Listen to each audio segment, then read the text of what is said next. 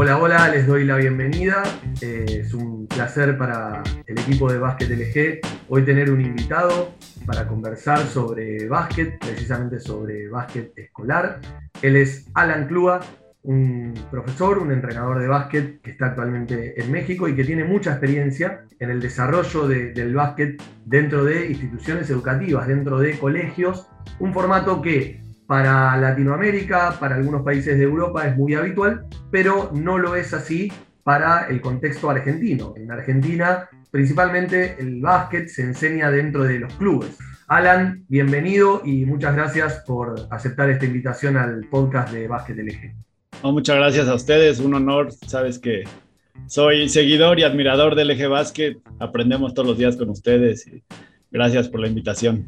Bueno, bueno, gracias a vos. Alan, lo primero que me surge preguntarte es cómo, cómo está estructurado la enseñanza del básquet en el colegio en donde vos trabajás actualmente ahí en México, quiénes acceden a esa práctica, qué características tienen los entrenamientos o, tienen las clases y podés contarnos un poco cuál es la, actualidad del, colegio en el que vos te estás desarrollando profesionalmente. Sí, bueno, nuestra escuela o nuestro colegio tiene aproximadamente 2.000 inscritos, lo cual aquí en la Ciudad de México es una escuela mediana, no muy chica, no muy grande. El deporte está abierto para todos los que se quieran inscribir, es una clase vespertina. En nuestro caso, ellos terminan clases, bueno, ellas y ellas es un colegio mixto, terminan clases y al salir se pueden quedar a entrenar. Nosotros tenemos básquetbol, atletismo y fútbol, pero por mucho el básquetbol es nuestro eh, deporte más importante. El básquetbol empieza en segundo de primaria, que para nosotros eso es eh, a los ocho años de edad. Antes tenemos algunas clases de introducción deportiva, pero el grueso de nuestra población se inscribe en segundo de primaria con básquetbol. Entrenamos en esas categorías, entrenamos cuatro horas a la semana, divididas en dos sesiones, eh, lunes y miércoles o martes y jueves, cuatro horas totales. Y el primer año nosotros no participamos en competiciones, empezamos a competir hasta el segundo año de, su formación eh, en partidos a nivel local. Ya mucho más adelante, cuando ya están adolescentes, eh, hablamos de competencias más importantes a nivel estatal, a nivel nacional. Eh, bueno, nosotros somos totalmente inclusivos. Cualquiera que se quiera inscribir es bienvenido, lo cual es una gran virtud y también es a veces una problemática, una complicación para nosotros por el gran espectro de, alumnos que tenemos que atender, ¿no? Pero nosotros, nuestro objetivo, aproximadamente el 50, poquito abajo, el 45% de la escuela está inscrita en alguno de nuestros deportes. Para mí, mi objetivo siempre será que el 100% esté inscrito, ¿no?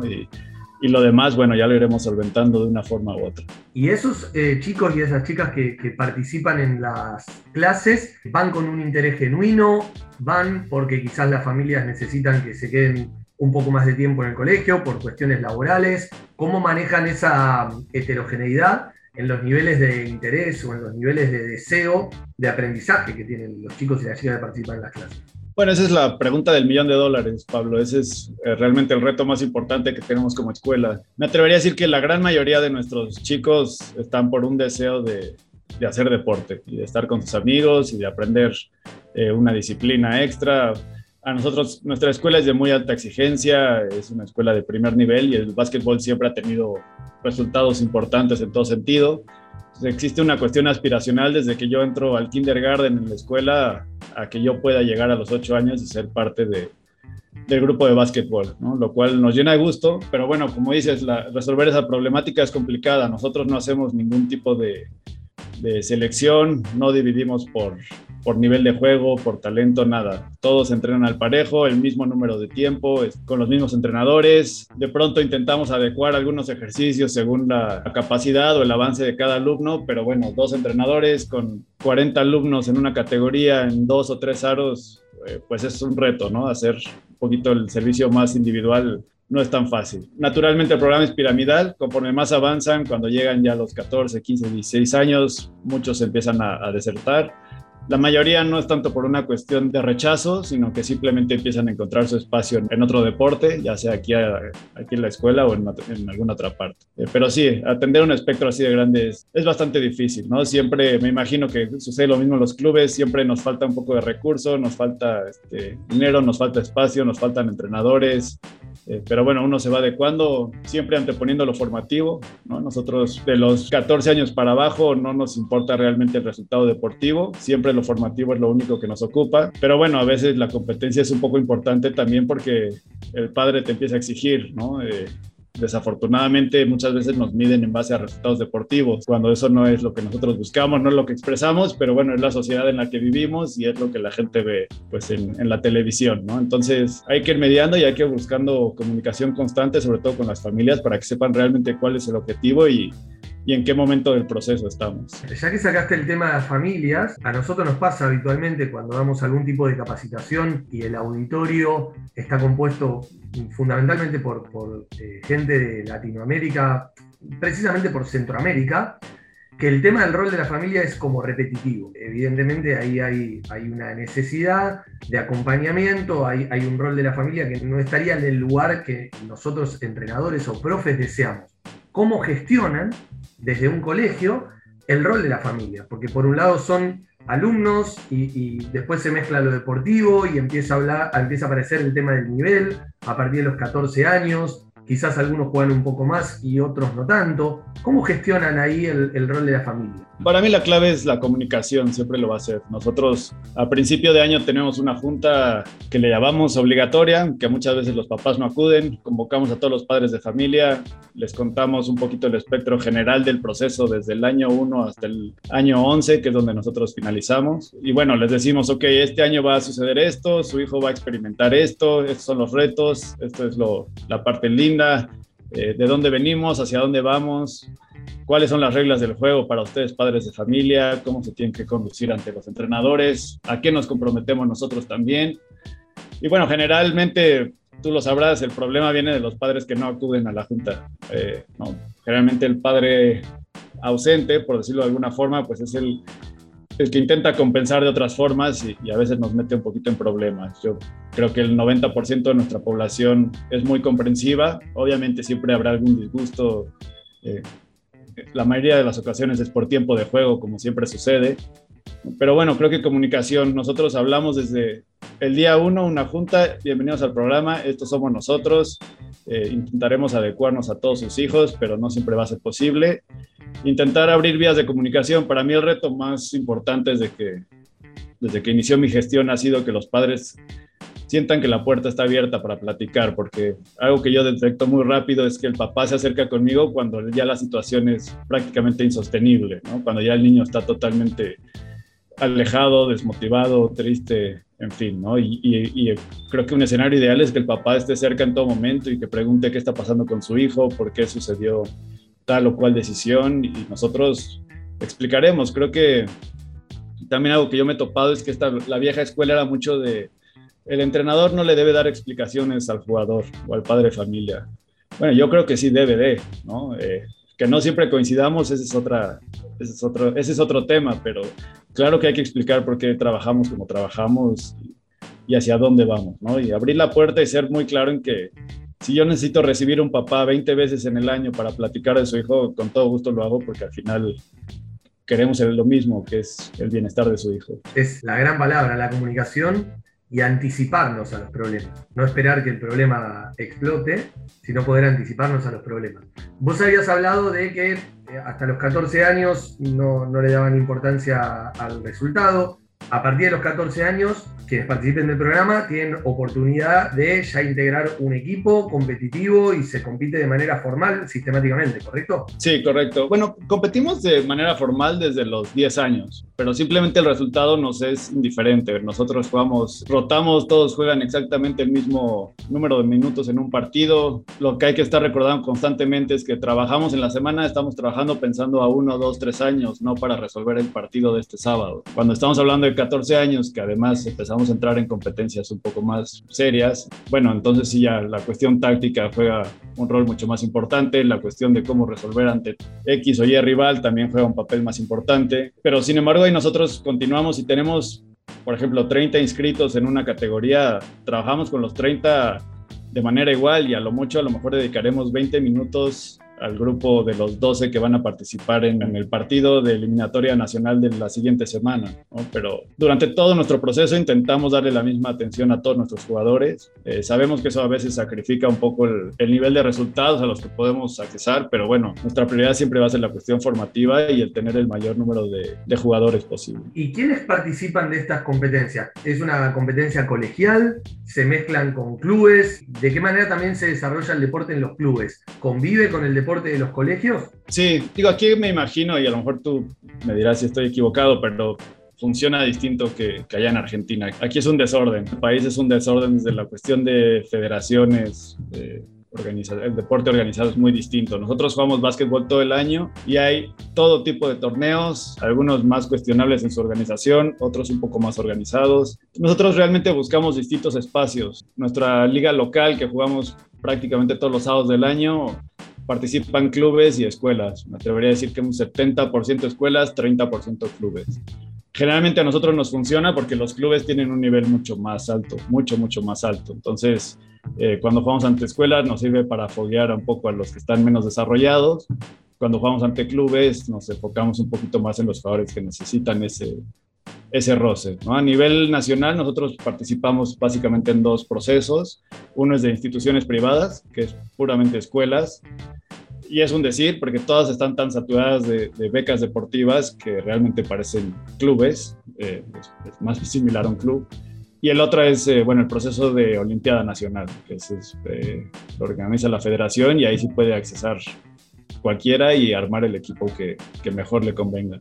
¿Y se compite durante todo el año o hay una temporada de competencia y hay una temporada quizás en el verano de pausa donde hacen campus o, donde no hay temporada escolar académica, por llamarla de alguna manera, y se hacen actividades aparte? Tal cual, eh, durante todo el año, excepto en vacaciones de diciembre y vacaciones de verano, cuando no hay escuela.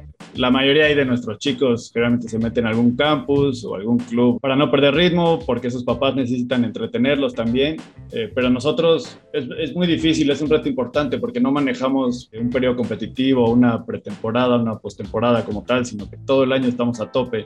Internamente tratamos de controlar ese proceso, pero externamente digo, es un desorden. Tú, nosotros empezamos el primero de septiembre que empiezan las clases y el 6 de septiembre es nuestro primer partido, ¿no? cuando los entrenadores a veces no saben todavía ni siquiera el nombre de sus jugadores. Entonces, te digo, es, es llevar un balance entre lo que podemos controlar a forma interna y, y lo que esperan afuera, porque también los padres eh, demandan y exigen que haya partidos prácticamente todos los sábados. Entonces, también hay que atender al cliente de alguna forma. Claro, sí, sí, por supuesto. Me imagino que debe ser difícil. Y respecto a esos torneos en donde ustedes participan, ¿hay, una, ¿hay un patrón común que establece alguien, digo, no sé, la Federación Mexicana de Básquet, o cada organizador del torneo determina con qué reglas se juega ese torneo? Cada organizador la mayoría se, se, van a reglamento FIBA, lo que en teoría establecería una federación, pero la federación realmente no se involucra. Eh, si Juan Pérez el día de mañana quiere montar un torneo y consigue a 10 equipos inscritos, lo puede hacer sin ningún tipo de, responsabilidad, sin rendirle cuentas a nadie, eh, lo cual es, peligroso, es delicado. Para nosotros es particularmente delicado en el caso de, de minibásquet, ¿no? Porque empezamos a los 8 años y se juegan con reglas de, pues, básquet, ¿no? Con el aro 3-5, con tiempos larguísimos, en fin. Entonces, bueno, ahí hay creo que mucho margen de, para mejorar en el país todavía. Exacto, exacto. Y en relación al, al, estilo de juego o a la filosofía o al ADN de, sobre todo de ustedes, de su colegio, ¿a quién miran? ¿Miran al básquet norteamericano? ¿Miran a Europa? ¿Miran para el sur? ¿Quién es el, modelo a seguir? Digo, en la etapa formativa de 8 a 14 años, que es un poco la, franja en donde, en donde vos hablaste de, formación. Creo que en los últimos años hemos volteado mucho más hacia donde deberíamos voltear, que es hacia Europa y hacia Sudamérica. Hace algunos años todo era NBA. Creo que ya tiene bastante tiempo que sobre todo los entrenadores hemos hecho la corrección de ubicarnos quién somos y a qué deberíamos jugar. Eh, pero bueno, eso te hablo como entrenadores, ¿no? Y, realmente es una competencia importante con, con, los mismos niños y los padres de familia, porque ellos viven de la NBA y todo lo que ven es NBA y, y sus evaluaciones van con respecto al top 10 de ESPN. Generalmente eso va muy alejado de lo que nosotros queremos mostrar. Entonces, pues nuevamente, una, una, cosa es lo que tú intentas controlar y enseñar de forma interna, ¿no? que creemos, nosotros somos chaparros, en particular nuestra escuela no cuenta con becas deportivas, nosotros trabajamos con lo que tenemos dentro de la escuela y nos gusta, somos, nos gusta correr, nos gusta presionar todo el tiempo, eh, buscamos compensar la falta de altura y sobre todo buscamos desarrollar jugadores muy inteligentes, ¿no? Y eso es, eh, el uno a uno a nosotros no nos funciona mucho, no nos sirve, no nos lleva demasiado lejos, lo nuestro es a nivel colectivo y eso, bueno, es un básquetbol más, más bien europeo y, y sudamericano. Y el espejo quizás en la NBA es el San Antonio de hace algunos años que donde el pase extra era ¿no? algo, algo de un nivel superlativo, me imagino, ¿no? Para nosotros es de ley poner el video de los Spurs, este, de The Beautiful Game, que está en YouTube. Es, es nuestro video para iniciar el año con los niños, ¿no? Y, y aprender, porque además lo vemos como una filosofía de vida, aprender a, a, compartir, a pensar en el otro antes que en mí mismo, a pensar en el grupo por encima del individuo, creo que eso es mucho más importante y es el tipo de lecciones que el deporte te pueden dejar. El altruismo llevado al básquet en su máxima expresión, así es. Exactamente, eso es. Alan, eh, la última pregunta como para, para, ir cerrando. Vos hablaste de, bueno, nosotros los formadores dimos un giro, empezamos a mirar más para Europa, para Sudamérica. ¿Cuáles son las características del equipo de entrenadores que vos trabajás, que, con el que vos trabajás en tu colegio? ¿Cómo se forman? ¿Cómo se capacitan? ¿Qué tipo de formación tienen de base? Me imagino que son profesores de educación física o licenciados en educación física, pero bueno, la cuota de básquet, ¿de dónde la sacan? Nuestro equipo eh, son 19 entrenadores, básicamente se componen en dos partes. Uno son licenciados de educación física y los otros, y me incluyo yo, somos exalumnos de esta escuela, egresados de la escuela que jugamos aquí toda la vida, nos enamoramos del básquet. Muchos como yo estudiamos otra carrera, yo estudié ciencias de la comunicación, por ejemplo, ya posteriormente con un MBA en gestión deportiva, pero eh, los, los, maestros de licenciado, licenciatura en educación física se especializaron en básquetbol hace 20 años. También nuestra base de entrenadores tiene ya muchos años en la escuela. Y los exalumnos pues han sido, han aprendido de forma más bien empírica, con certificaciones, con diplomados, este, y bueno, a base de observar, ¿no? También creo que si algo caracteriza al grupo que trabaja en esta escuela es que todos somos muy estudiosos. Buscamos dos, tres, cuatro capacitaciones al año. Eh, es complicado a veces encontrar un poquito de, de, gente que nos pueda capacitar en español. Muchos de nuestros entrenadores eh, no hablan inglés. ¿no? La verdad es que yo, la mayor parte de mi formación la he hecho en inglés, esa es una realidad. Y de pronto me ha costado, de hecho así es como llego a LG Basket, por ejemplo, eh, buscar gente que pueda capacitar a nuestro, a nuestro grupo en español también, y lo digo con toda humildad, tenemos un grupo altamente preparado, que no es tan sencillo encontrar a alguien que pueda venir a, a enseñarle este grupo, pero como escuela, un objetivo para mí importantísimo es capacitar todo el tiempo, todo el tiempo. Eh, nuestro chat de entrenadores está dedicado a mandarnos ejercicios prácticamente diario, videos, clínicas, compartimos planes de entrenamiento. Eh, pues internamente también hay una capacitación importante importante esto de, de no quedarse, ¿no? De, de, no quedarse con lo que uno sabe y revisar permanentemente el saber, actualizarlo. Particularmente me parece que después de la pandemia se han visto cambios notorios en los jugadores y en las jugadoras. No sé si, si quizás vos estás viendo lo mismo, pero yo sigo asombrado e impactado con el nivel motriz que volvieron lo, los chicos después de la pandemia. No sé si, si coincide a tu mirada sobre lo que está pasando en el DF también. Sí, y algo, regresándome un poco también a la pregunta interior, anterior, algo que nos ha funcionado muy bien a nosotros es esta dupla de un licenciado de educación física con un egresado de la escuela que ya tiene ciertos años de experiencia, sobre todo en las, en las edades más pequeñas, porque el, el licenciado en educación física tiene un entendimiento eh, sobre el desarrollo motriz y demás que el exalumno muchas veces no tiene, pero el exalumno o el egresado lo que entiende es en qué momento está el chico con respecto a la escuela, ¿no? en cuestión académica, en cuestión eh, socioeconómica con su familia, eh, lo que implica vivir en una, en una escuela como la nuestra. Generalmente quienes mejor se relacionan con los niños son los egresados. También hay un tema de edad que es importante. La media de edad de, de, nuestros entrenadores egresados es mucho más joven. Y estas duplas a nosotros nos han trabajado, nos han trabajado muy bien, ¿no? Y justo hablando de post pandemia, Pues sí, me parece a mí que la preparación en educación física ha sido crucial porque son los que realmente tienen la capacidad de, identificar el nivel de rezago que tienen los niños, ¿no? O sea, a mí me, sigue preocupando, es un tema que vemos todos los días y no me preocupa tanto el tema del rezago porque sé que lo vamos a poder arreglar o ponernos a mano con, trabajo y con tiempo. La preocupación es lo cegada que está la sociedad ante este rezago. Explicarle a un papá que su hijo está tres años atrás de donde debería estar es un tema delicado porque lo toman como algo eh, personal o como un ataque a, a ellos, ¿no? sí, algo, algo, ofensivo, ¿no? Ofensivo, es decirle que fallaste como papá estos dos años, y bueno, pues no es el caso, fue mala suerte, todos pasamos por ahí, pero creo que hay que ver la realidad de dónde estamos parados y, y reenfocar y replantear muchos de, de nuestros objetivos.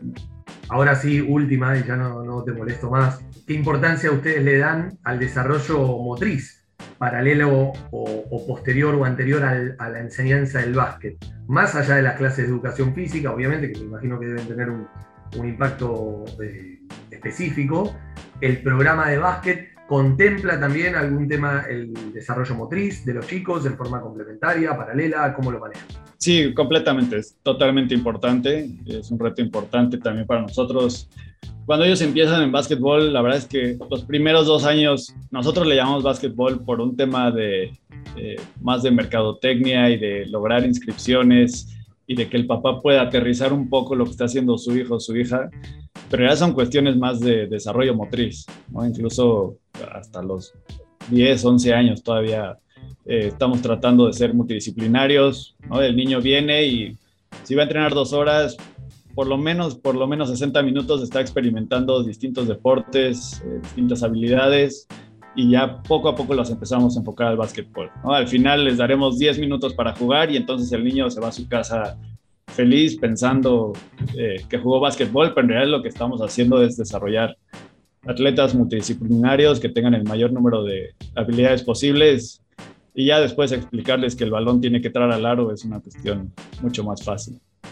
Alan, solamente agradecerte el hecho de, haber aceptado participar de, un episodio del podcast de, LG. En su momento tuvimos la oportunidad de compartir con tu grupo de trabajo una capacitación y bueno, la verdad que, fue muy disfrutable y se notaba esas ganas, ese deseo de, de mejorar por parte de todo el equipo. Así que nuevamente gracias y bueno, saludos a todo el equipo. Muchísimas gracias, saludos a ustedes. Gracias Pablo.